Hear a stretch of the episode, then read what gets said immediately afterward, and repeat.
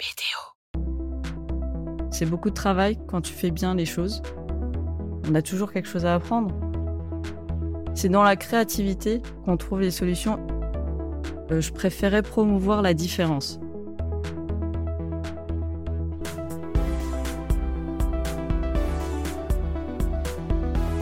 Bienvenue dans Coulisses de CEO, le podcast qui met à nu les dirigeants.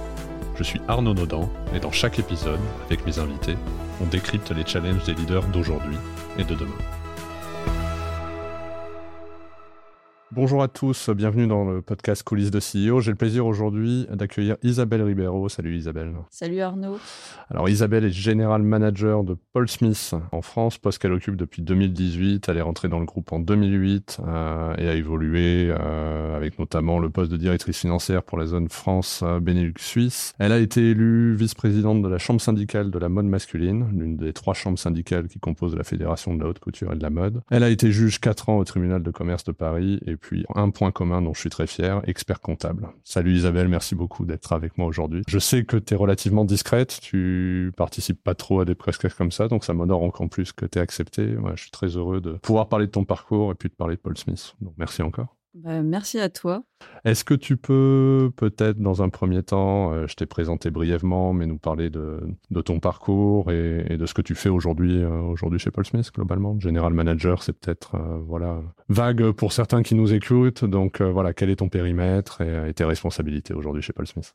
Aujourd'hui, j'occupe un poste de direction pour la France et une partie de l'Europe. Et je m'occupe aussi du développement de la marque au niveau international en Afrique et euh, en Amérique latine. La direction, elle comprend plusieurs euh, activités.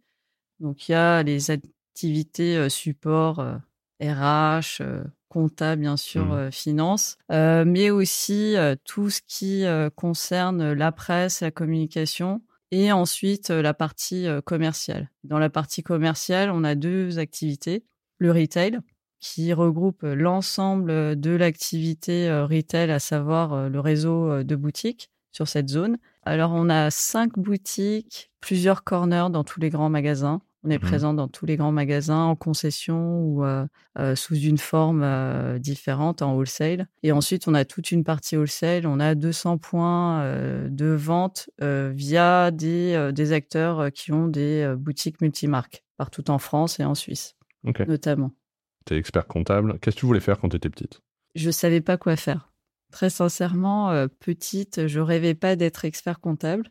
Euh, Dommage, je cherche quelqu'un qui me répondrait qui rêvait d'être expert comptable. Mais, euh, non, je vais, finir par trouver. C'était pas.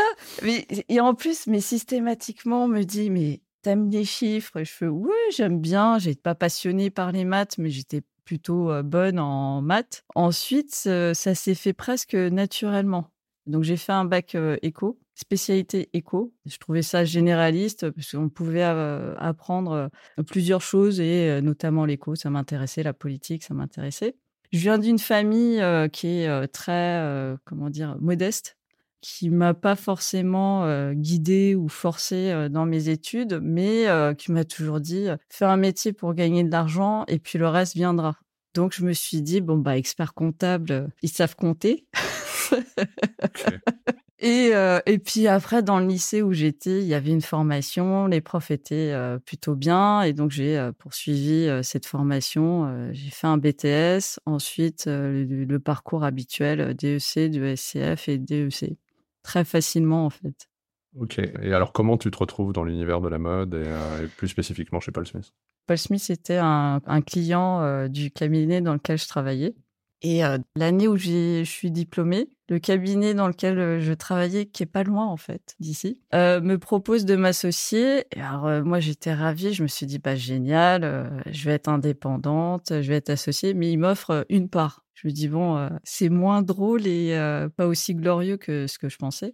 Et en même temps, j'ai euh, Paul Smith qui me propose euh, ce poste euh, de DAF, au départ que pour la filiale française, et ensuite avec des projets d'expansion. J'ai accompagné l'expansion, donc les ouvertures en Belgique, Hollande et le reste ensuite. Intéressant. on n'est pas du tout comme ça chez BDO, hein. mais je note ce qui peut faire partir des collaborateurs.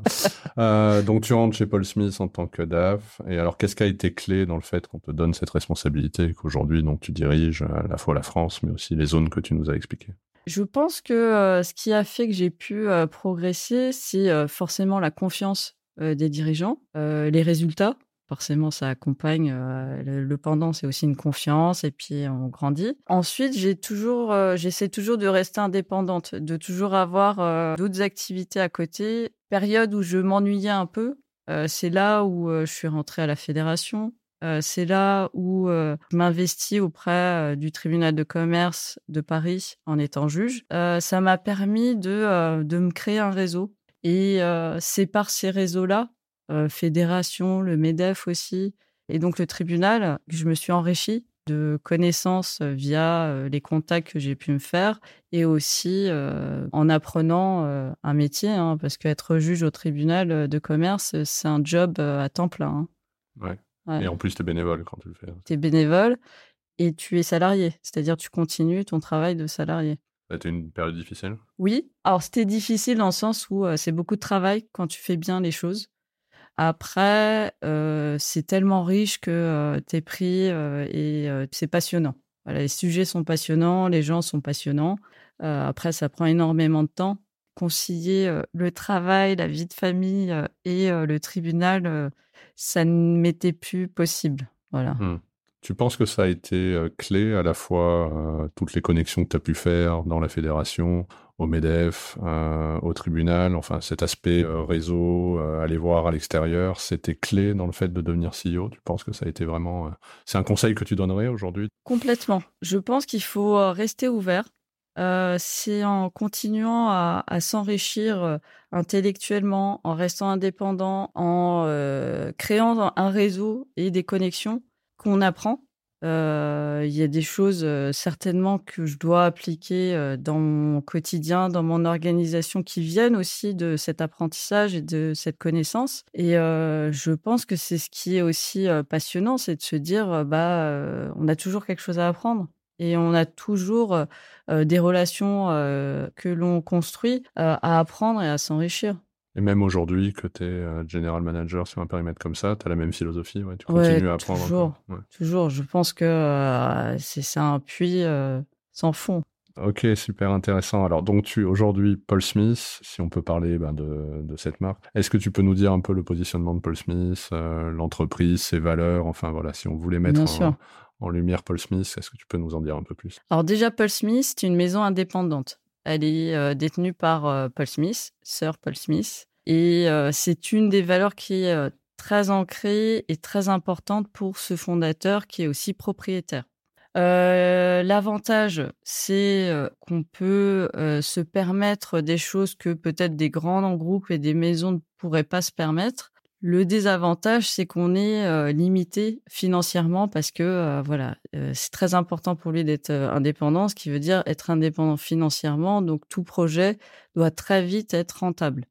Et dans notre secteur, parfois, bah, il faut un délai plus ou moins long une boutique pour qu'elle soit rentable, il faut avoir, faut qu'elle ait sa clientèle, qu'elle soit installée, il faut être visible, il faut avoir de la notoriété. Ça peut mettre plus que deux, trois ans. Nous, on n'a pas trop le choix parce que derrière, on n'a pas un fonds, on n'a pas plein de cash, mmh donc il faut être efficace. Ce qui fait que bah, c'est, on revient à l'entraide, être polyvalent va être important, que les équipes aussi soient polyvalentes et qu'elles trouvent des solutions là où tout le monde voit des problèmes. Il est encore présent, Paul Smith, enfin dans le, dans le management quotidiennement? Enfin, toi, tu interagis avec lui, il est, il est, il est dans les affaires Ouais, très régulièrement. Chaque boutique, il vient voir, avant toute ouverture, il vérifie, quelle qu'elle soit, où qu'elle soit. Il vient à Paris je sais pas moi, 5-6 fois par an, voire plus. Et il est en contact avec ses directeurs de territoire par SMS très, très régulièrement. J'ai eu par SMS tout à l'heure pour échanger sur des choses plus ou moins futiles, mais qui sont importantes à ses yeux. Voilà. C'est bien ça d'avoir dans son répertoire le 06 de Paul Smith. Ouais, c'est pas, mal, c'est pas mal. La marque en tant que telle, enfin son, positionnement, on peut qualifier ça de marque de luxe En tout cas, la construction du positionnement en France, il s'est fait et on a, c'est important euh, pour moi de le garder très haut de gamme, voire luxe. On va pas avoir, euh, on n'a pas des produits à 48 000 euros. En revanche, euh, voilà, on a des costumes qui sont à 1500, 2000 euros. Donc on a un positionnement, on a des adresses qui sont prestigieuses et c'est important pour moi de garder ce positionnement. Il n'est pas forcément identique dans tous les territoires, mais voilà, notre positionnement global, on pourrait dire que c'est du haut de gamme ou du luxe accessible. Tu as vécu quand même des moments particuliers, hein, mais entre la crise Covid, enfin il y a eu les gilets jaunes, la crise Covid, euh, là, on se disait, on est en train d'enregistrer, euh, voilà, début octobre, il fait encore 29 degrés et il y a la collection hiver qui a du mal à vendre. Donc, qu'est-ce que tu peux en dire et qu'est-ce que ça t'a appris? Alors, qu'il faut pas croire que le pire n'est pas à venir, mais euh, surtout, en fait, de chaque situation, on peut apprendre et on trouve des solutions. C'est dans la créativité qu'on trouve les solutions, y compris dans le management, y compris dans l'organisation, y compris dans le retail, dans le wholesale. C'est toujours se dire, on peut trouver des solutions. Pas être fermé et se bloquer par une difficulté, une situation exceptionnelle. Tu as oublié 2015 les attentats. Ça commence par les attentats et là, plus de passage. Ensuite, on a des gilets jaunes tous les week-ends, tous les samedis. Et nous, on a maintenu notre chiffre. On a continué à progresser. On a eu le Covid. On a vendu pendant le Covid. C'est se réinventer systématiquement et se dire, OK, revient à la source des choses. Qu'est-ce qui nous caractérise et c'est quoi euh, le retail? C'est vendre et parler à des gens. Eh ben, on va continuer à parler pendant le Covid. Nous, on appelait nos clients pour savoir comment ils allaient.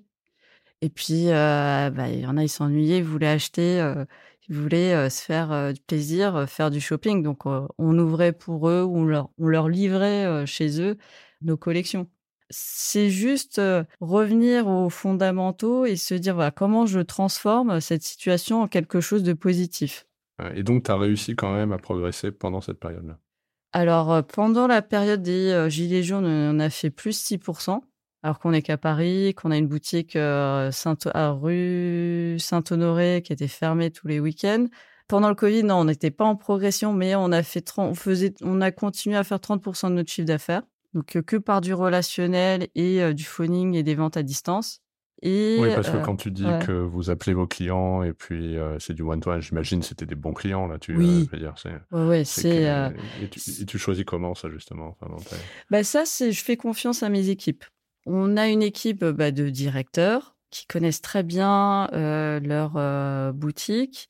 On a aussi des très bons vendeurs qui sont là, euh, certains depuis plus de 20 ans, donc ils connaissent très bien les clients. C'est de cette relation qu'ils ont pu construire et qu'on aide à développer.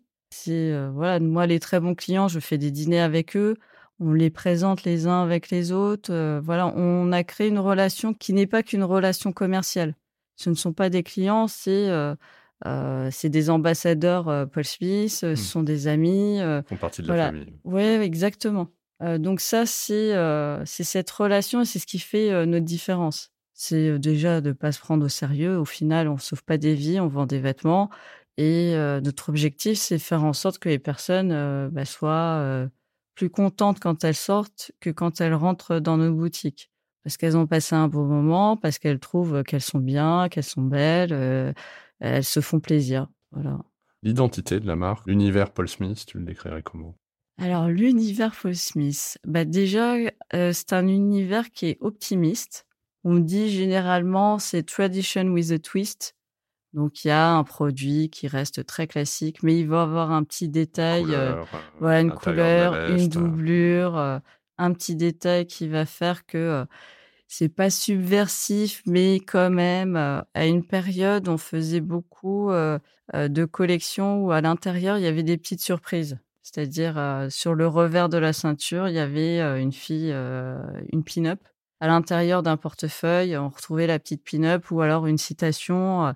et ça, les clients, ils adorent parce que c'est un petit moment de découverte. Ils ont l'impression d'être rock and roll ou subversif sur un truc qui est super classique, hein, une ceinture noire ou une veste bleu marine.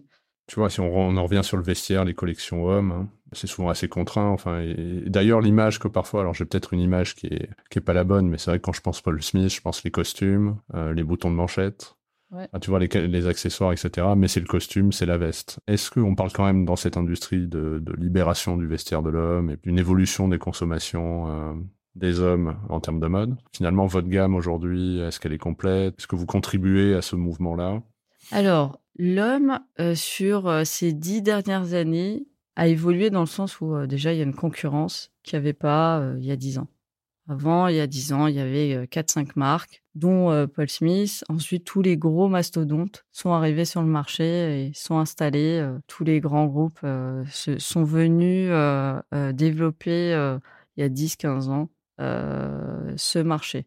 ce qui fait qu'il y a eu aussi beaucoup de créativité et de création et il y a aussi une nouvelle euh, génération de euh, designers euh, pour hommes qui se développe. Alors ça, ça pose plein de questions. Moi, la question que je me dis, c'est à quoi ça sert un vêtement? On en revient toujours à l'origine. Pourquoi est-ce qu'on s'habille? Il y a voilà, il y a une première fonction qui est un parce que on sort pas tout nu dehors, parce que un il fait froid ou il fait chaud et parce que il faut être habillé. Donc ça c'est une première des choses, c'est une fonction. Sauf voilà zone exceptionnelle chez les nudistes, mais voilà, globalement, il remplit cette première fonction. Ensuite, il y a une deuxième fonction qui va être utile. Certains métiers, il faut un, vestiaire particulier, que ce soit un vestiaire technique ou un vestiaire parce qu'il y a un code. Euh, les avocats, ils ont toujours une veste, une cravate. Expert comptable, il est souvent. Euh, non, non, non, non, ouais. dis pas ça. dis pas ça. J'essaie de lutter euh, activement sur ça. On ne parle pas de manches courtes et de. Non, non, mais il y a, voilà, il y a des métiers. Le banquier aujourd'hui, il n'est pas en streetwear. Il n'est pas. tu, quand tu vas voir ton banquier, il n'a pas un hoodie. Il n'est pas en jogging. On en arrive à autre chose. C'est donc il y a cette partie fonctionnelle et après il y a la partie identité et l'image que tu veux donner aux autres.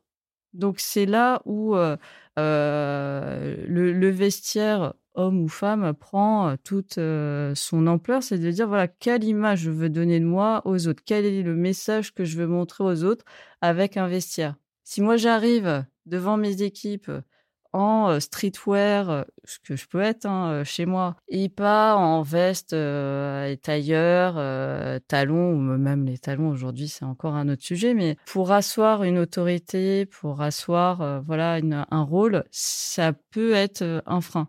Il va falloir que j'ai d'autres éléments pour montrer que voilà, je vais remplir ce poste-là. Quand j'étais juge au tribunal de commerce, j'étais la plus jeune juge et en plus j'étais une femme. Alors question, euh, je dis euh, en face de moi, je vais avoir des ténors. Euh. J'étais en plus sur une année, c'était sanctions aux dirigeants. Alors il y a beaucoup de choses qui sont pas très intéressantes, mais tu as des gros dossiers plutôt sérieux.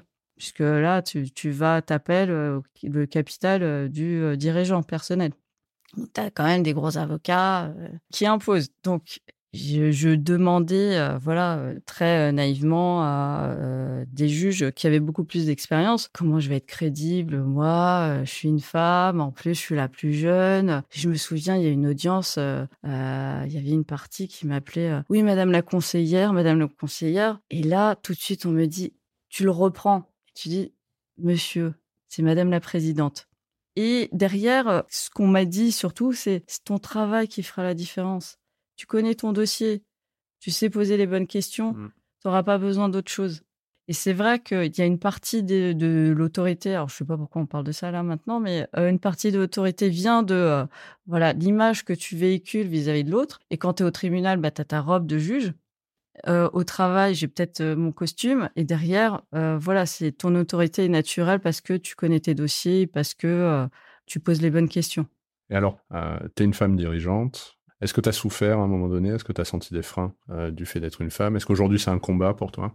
Non, alors moi je suis euh, suis pas dans un combat euh, les femmes contre les hommes. Je pense pas avoir souffert. Je l'ai jamais senti personnellement. En tout cas, moi, je suis pas sensible euh, à ça. Peut-être que euh, euh, certaines femmes sont très sensibles à certains commentaires. Moi, je l'ai pas pris comme un commentaire pour une femme. J'ai pris comme un commentaire qu'on a pu me faire à une collègue et je répondais de la même façon. Hein. Je veux dire, je suis pas.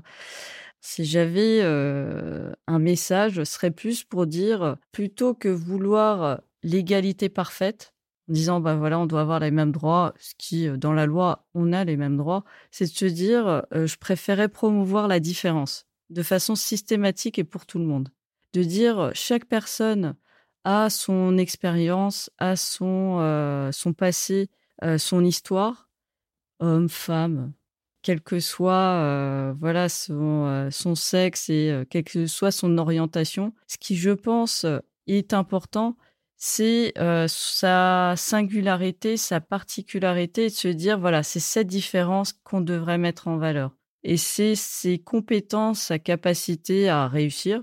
D'où l'importance où pour moi, qui, ce que j'attends de mes équipes et ce qui est important, c'est le résultat. Je les juge au résultat.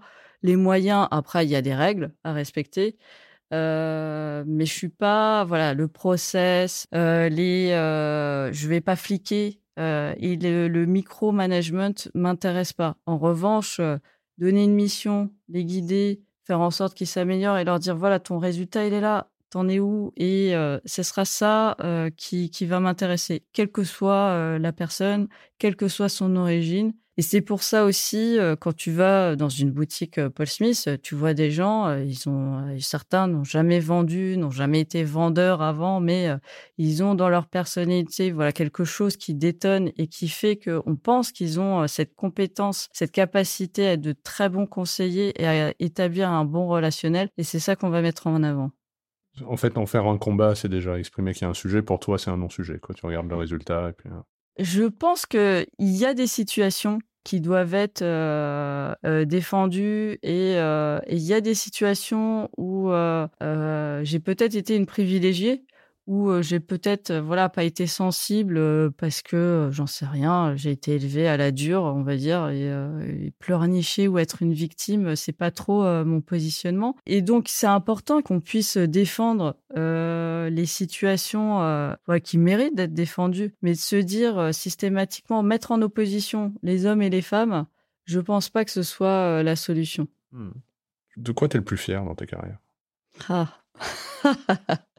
La plus grande bah, réussite. du, du, futur, peut-être. Du futur. Ouais. Je pense que, voilà, pour moi, j'ai pas. Euh, je, je me projette toujours en avant. Enfin, ce qui est passé est fait. Enfin, c'est fini. Ça y est. Et ce qui m'intéresse, c'est vraiment euh, bah, de construire le futur, les prochaines années.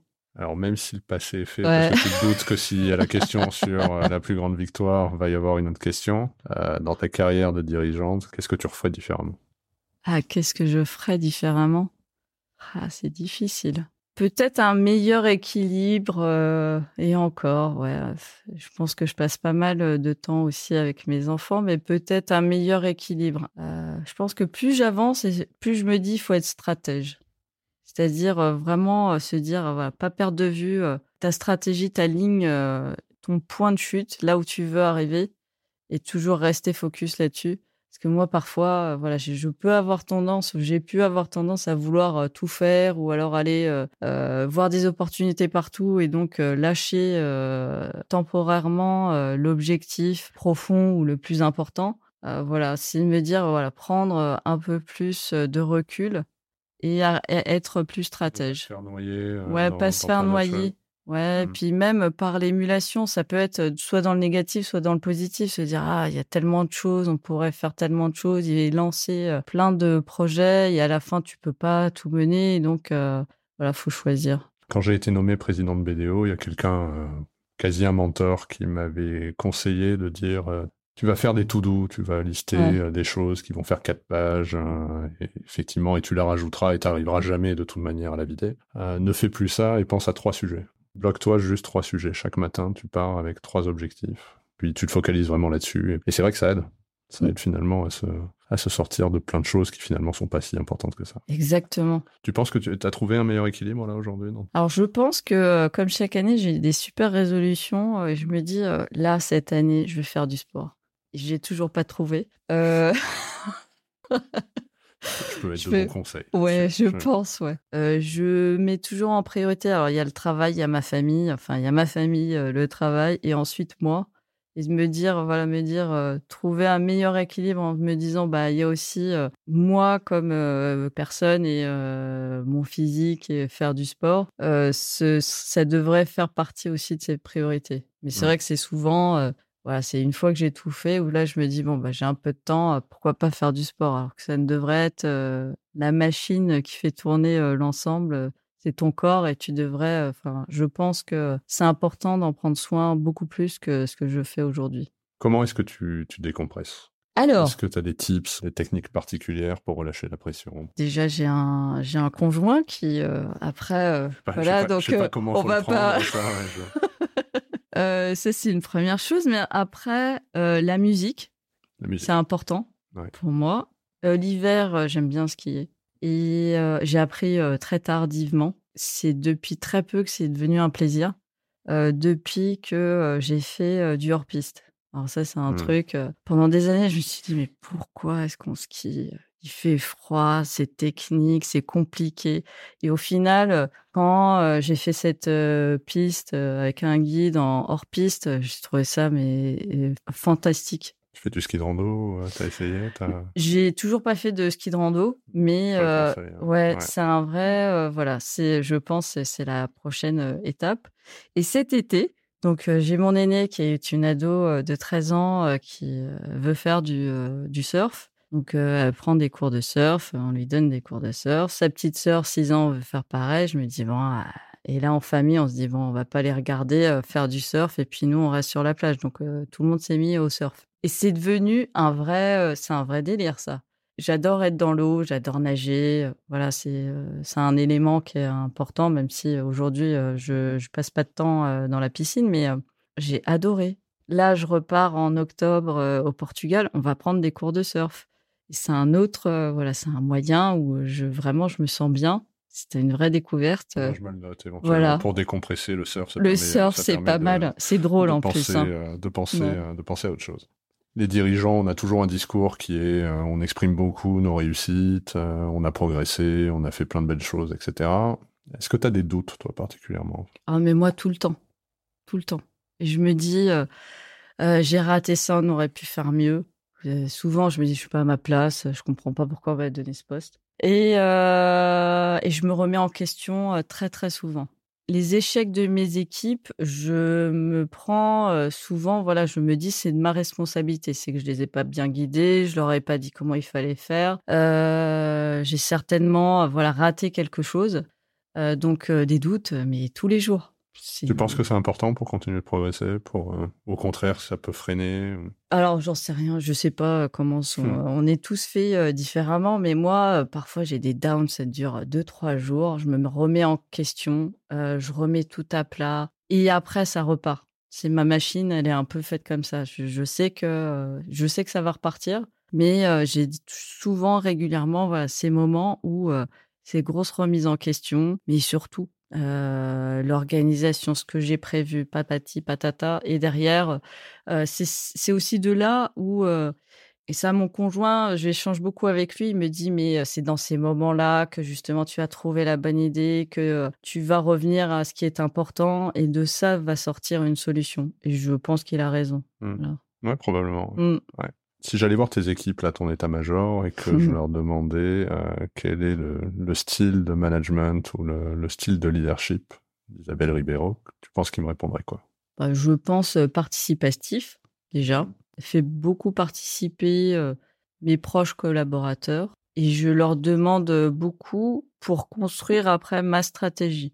Mais je me repose beaucoup sur eux parce qu'ils sont sur le terrain, que ce soit c'est alors c'est les managers de différents secteurs, mais c'est aussi directeur de boutique et après les vendeurs où je peux échanger voilà avec tout le monde pour pouvoir m'inspirer de savoir voilà quel est le retour du client. Tout le centre, on en revient toujours à le client, le client, les clients. Donc participatif. Ouais.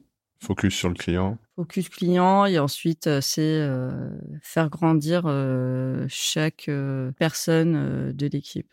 Faire en sorte qu'il soit meilleur. Voilà, après chaque. c'est intéressant que tu dises ça. J'ai enregistré avec Pierre Arnaud Grenade de Vache. Et il me disait que lui, une phrase qu'il répète souvent, c'est que le collaborateur, il doit être bankable à l'intérieur et à l'extérieur. En fait. Ouais. Je trouvais que c'était c'était une bonne manière de résumer. Exactement. Voilà, je te je sais que tu le connais, mais tu me disais que tu écoutes des podcasts. voilà, si tu avais des podcasts à me conseiller ou un livre. Ouais, t'aurais dû me demander ça avant, hein, sinon ça va être long là. Podcast, euh, récemment j'écoutais euh, Charles Gave. Livre, euh, moi j'aime bien les trucs influence et manipulation. Plutôt que d'étudier tu vois, les parties techniques que tu apprends pour gérer un business, le point le plus important, ce serait la psychologie. Et de plus en plus, je m'intéresse, j'ai des livres plus sur la psychologie comportementale, tout ce qui est euh, du l'ordre du euh, création du désir, comment ça se construit, comment ça évolue, qu'est-ce qui influence euh, voilà tes goûts. c'est un vrai plus dans le relationnel et pour construire les relations. Oui, je suis d'accord, parce que je sais plus qui m'avait montré ça à un moment donné, mais que finalement, euh, dans ta carrière, ton background technique, il augmente jusqu'à un certain point, et puis après, on n'attend plus de toi euh, la technique, et donc finalement, ce bagage technique baisse, et finalement, on t'attend sur autre chose, et effectivement, chez des dirigeants, je pense que la capacité à analyser, à faire, à faire de l'influence, ça devient finalement la, la, compétence la plus clé dans nos métiers, quoi, dans nos fonctions. Exactement, à comprendre les gens, comprendre ce qu'ils attendent et euh, ce qui les intéresse. Ça, c'est une bonne leçon de CEO. Ça. Ouais. Ouais.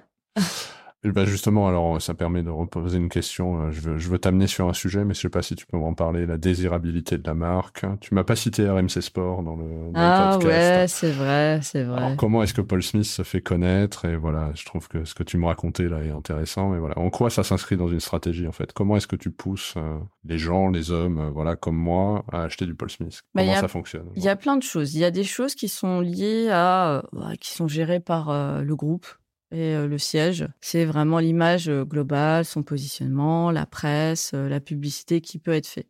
Et ensuite, qu'est-ce qui va influencer un goût? Ça va être des prescripteurs. Donc des et c'est pas forcément des personnalités qu'on va voir à Cannes ou ailleurs. Et ça, ces prescripteurs sont des constructions de partenariats qu'on va pouvoir faire. Euh, du type euh, avec une équipe de sport, du type avec euh, un journaliste, du type, j'en sais rien, ça peut être même avec un restaurateur parce qu'on trouve que son positionnement correspond au nôtre et puis nos clients, certains doivent être chez eux aussi. Donc tout ça, c'est, on en revient toujours à la même chose, c'est comprendre son client, savoir qui il est, quels sont ses goûts et pour après l'accompagner et se dire bon bah s'il a ce type de goût, il aime aller dans certains musées. nous, on est très bon dans l'art. On va créer une relation avec un musée. On est voisin du musée Picasso, bah, donc on va rencontrer le président du musée Picasso. Et c'est comme ça qu'on a construit l'année passée une grande expo. Voilà, mmh. en partenariat avec Paul Smith. C'est aussi parce que on a un, un fondateur, créateur qui a un touche à tout. Euh, jeune, il voulait être euh, cycliste professionnel, c'est un fan du Tour de France. Euh, il a un accident. derrière, il travaille comme vendeur dans une boutique. Il ouvre une boutique fait 3 mètres par 3 mètres, sa première boutique. Il rencontre sa femme. C'est l'époque, c'est les années 70 en Angleterre. Il est ami avec Mick Jagger, avec David Bowie, qui sont personnes à l'époque. Et c'est comme ça qu'il qui construit son business par son relationnel, grâce à sa femme qui est elle et euh, prof euh, dans euh, l'équipe, dans les, une école de design de vêtements, et il apprend le métier. Et de là, aujourd'hui, il y a 200 points de vente partout dans le monde. Donc c'est parce qu'on a aussi un créateur, un fondateur qui est un touche-à-tout, qui fait du cyclisme à l'art, à la photo, et qui est très riche et qui nous transmet cette richesse. Après, à nous de la transformer et en faire quelque chose qui soit et adapté bah, la France pour la France et aussi adapté à la clientèle qui est la clientèle Paul Smith. Par rapport aux fonctions que tu exerces, tu devais dire une chose qui te satisfait dans ton job, qui te... dans tes fonctions de general manager. Pourquoi avoir voulu faire ça? Pourquoi en être arrivé? Et aujourd'hui, tu vois, où tu te dis oui, voilà, je, je, suis content de le faire pour cette raison. Bah, moi, j'aime bien les challenges. J'aime bien quand c'est compliqué. Et de ça, de trouver des solutions et des constructions où, et un, on va permettre un résultat qui soit surperformé par rapport à des attentes et aussi mener un ensemble d'équipes derrière pour arriver à ce point. Donc c'est vraiment le fait que je puisse travailler avec plein de gens très différents, qui n'y pas de limite en fait. J'ai des journées où bah, je commence d'abord à parler avec la personne qui fait l'entretien de, notre showroom, qui a un très beau showroom rue des Archives, sublime. Et je finis avec j'en sais rien, un journaliste euh, d'un grand, euh, grand magazine euh, en passant par la présidente de la CCIP. voilà, c'est de passer d'un domaine à l'autre, de pouvoir rencontrer des gens de, de plein d'horizons et ce qui lui permet, voilà, et réussir à emmener toutes les équipes vers, vers ce but qui, au départ, semble inatteignable et pourtant on y arrive. Tu l'as compris, ça, un moment dans ta, dans ta carrière? Il y a eu un moment déclic où tu as, entre guillemets, trouvé la clé de comment est-ce qu'il fallait faire, comment est-ce qu'il fallait l'idée, ou, euh, ah, ça s'est construit petit à petit Non, je pense que euh, encore aujourd'hui, je me dis, euh, je n'ai toujours pas trouvé, mmh. je peux encore largement m'améliorer. Je me dis pas, enfin, très franchement, je ne pense pas avoir réussi. C'est intéressant. Je suis toujours, je, je me dis qu'on peut mieux faire. Et alors, quelle est l'étape d'après pour toi et pour Paul Smith? Bah, Paul Smith, déjà, je pense que c'est continuer à se développer, être plus visible et à gagner en notoriété. Donc ça, c'est le marché est très concurrentiel et c'est trouver notre place à notre façon avec des moyens qui sont différents. Donc c'est grossir dans notre singularité et moi, ben, je ne sais pas, c'est ça qui est beau, c'est euh, les surprises, c'est euh, me dire, bon, bah, il y a encore plein de choses euh, qui peuvent se passer dans l'avenir. Merci Isabelle. Je vais te poser une, une dernière question. Si, si voilà, si je devais me refaire complètement mon vestiaire et, et faire un rolling complet Paul Smith, il faut aller où? Il faut s'adresser où? Ah, alors, comme tu es un homme, tu, tu pourras aller boulevard Raspail 22 boulevard Raspail, euh, euh, dans notre boutique. Et euh, si tu étais une femme, je te dirais d'aller rue de Grenelle. Voilà, au 32 bah rue de Grenelle. Merci beaucoup Isabelle, je suis très heureux de t'avoir eu dans ce podcast. merci d'avoir accepté, merci pour ces moments d'inspiration. Et puis bah, à tous, j'espère que voilà, vous aurez appris à mieux connaître Paul Smith, à mieux connaître Isabelle. Et puis bah, la semaine prochaine pour un prochain épisode. Merci encore Isabelle. Merci Arnaud. Merci beaucoup d'avoir écouté cet épisode de Coulisses de CEO. Je vous donne rendez-vous la semaine prochaine avec un nouvel invité. Pour ne manquer aucun épisode, abonnez-vous sur votre plateforme d'écoute préférée et partagez l'épisode parce que le podcast, finalement, c'est comme les valeurs d'une entreprise, ça se partage.